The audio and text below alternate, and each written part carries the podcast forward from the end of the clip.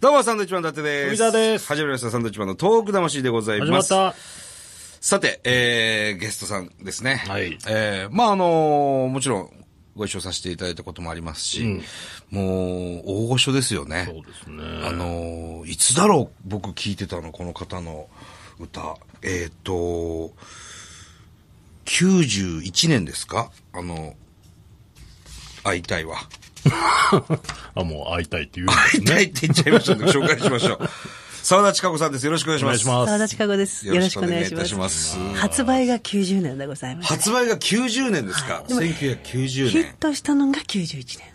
はもう1年、それこそ足掛け3年かけてええ、ゆっくりゆっくりゆっくり売れてたっていう。えそれは、なん、なんつうの？すぐドカンって売れたんじゃないですか？全然ですね。最初ははい。優先放送だったんですよ。はい。それもノンプロモーションで、えなんか優先場、当時優先場って言って、ご嬢お嬢さんたちね、優先でこう CD をかける人たちええええで、リクエストがない時に、あ、沢田近くの会いたいかけてあげようかな、なんていうことでかけてくれたら、はいちょっとこう問い合わせが来る。ええ。その後繰り返しがだんだんだんだんだんだん気がついたら、チャートの中に入ってきて、はで、もう3ヶ月、4ヶ月ぐらい経ったら、それがどんどんどんどん全国的に広がって、はい91年に入って、常にベスト10内に入っていく。これ、優先放送だけだったんですけど。えでも珍しい純形粋にですよね。純粋に優先放送のリクエストで、じわりじわりじわりじわりって売れてったんです今ってそういう風に売れる方っていませんよね、そんなに。優先からそうですよね。じわじわっと。うん優先のシステムが変わってしまったんですなるほどそうんですね。ん、いわゆる各地に行って、地方各地で、あの、すいません、その地方の場所に行ってる、はいこの曲かけてくださいっていうプロモーションの一つだったんですね。ラジオ局もある、新聞社行くのと同じようにはいはいはいはい。でももうその場所がなくなっちゃった。へえ、あ、はいそうなんですね。ちなみに僕 CD 買ってますから。あら、嬉しい。本当に。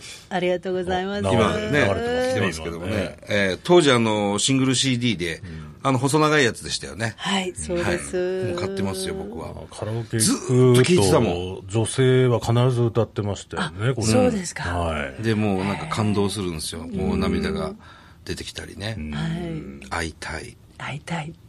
コンビニで足が止まる歌って言われてました。ああ、なるほど。で、あのー何度も何度もこうテレビでも歌われるじゃないですか。沢田さんが、あの、この曲を歌うときに、本当にあの、涙をこう、浮かべてええ歌われるんですよね。なんかこう一点を見つめるというか、まあそうですね、語り部のような気持ちでいくんですけど。その歌い方もまはたい見て、こっちもこう涙するみた嬉しいな。いですね。という人たくさんいると思いますよ。はい。はい、はい。会いたい。会いたいのエピソード聞きましょうよ。そうですね。俺はもう大好きです、この歌。あのはい、もともとはですね、はいあの、4枚目のアルバムで、ええもうこれがもう私にとってラストチャンスっていうか、はあこのアルバムが売れなかったらええ終わりっていう、もう崖っぷちの状態の時に、あの、もう本当にそのアルバムの中で、あの、テーマが I miss you。I like you とか、はい I love you だと、なんとなくこう、英語でも意味が感じるけれども、ええ I miss you ってじゃあどんな気持ちなんだろう？っていうのを歌で体感してもらおうっていうコンセプトだったんですね。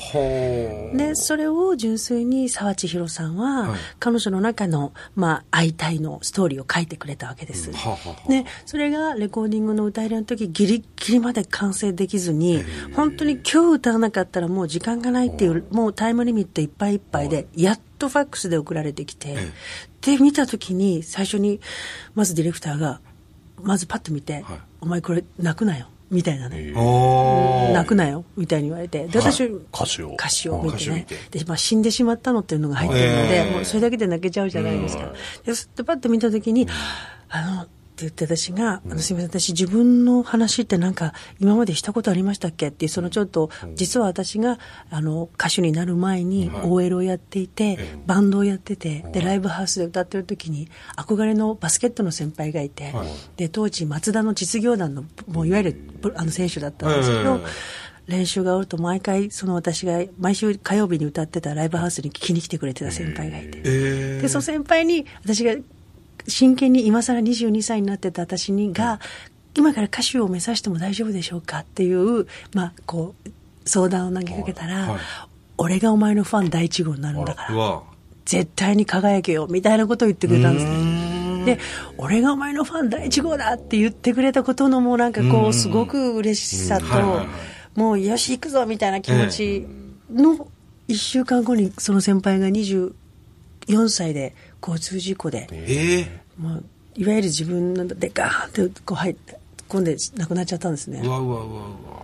でも、その人の亡くなったっていうそのショックと、その大きさがパワーになって、私は絶対歌手になるっていうこう背中を押されたんですよね。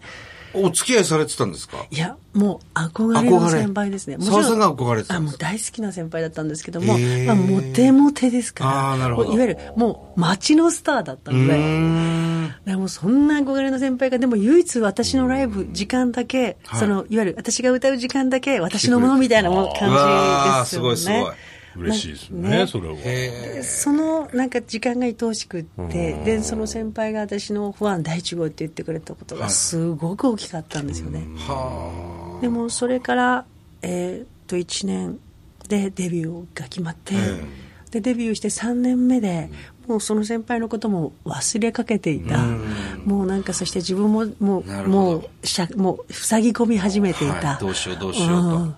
もうそんな時にですねなんかその会いたいがドーンと来て、お前もっと頑張れよこの野郎みたいなことを言われてるようなね。ああ、なるほど。だから悲しいというよりは、叱咤激励されてる感じなんです、私、会いたいって。はあ。しかもその歌詞の内容が、そのバスケットを知った先輩とリンクすると。そうですね。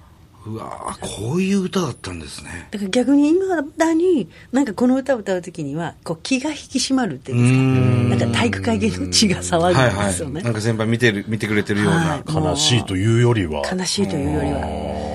悲しいという気持ちを共有しましょうっていうふうになれたのは、逆にこうやって例えば被災地を回って、ないわゆる悲しみを受け止める時間を作ろうという時間になってからですね、一緒にその人たちと共鳴して泣くっていう、それまではなんか自分はもうこの物語の語り部っていう、ちょっとそういう立ち位置でずっと歌ってたっていうのがありますね。いや、聞いてる人はもう、本当にいろんなことがある中で、やっぱり、この会いたいっていう曲の歌詞にいろいろリンクさせるんでしょうね。特に震災があって、遠くの方にもたくさん何度も澤さん来てくださって、みんな集まってこの会いたいっていう曲を聴いて、みんなでこう涙するっていう。あの岩手に行った時にね、はい。あのもう何にもなくなっちゃったところに一番最初に復活したそのコンビニだけがスポーンとこう、はい。あのオアシスのようになって、でその脇のところにもう本当に瓦礫になっちゃったこう、パチンコ屋さんの後のところで、はい。そこをステージにしてライブをやったことがあったんですおねー。でもうそこにもうわーっと行った時に、ステージでも何でもないような本当にパチンコ屋さんのもうなくなっちゃった後なんだけども、ええはい。ちゃんと椅子が用意されてて、ええもうそこにもう人が集まってくれてたんですね、はいはいはい。でそこに行ってスーッと行ってじゃあやるこう歌いましょうっていう時に、パッと言われたこと。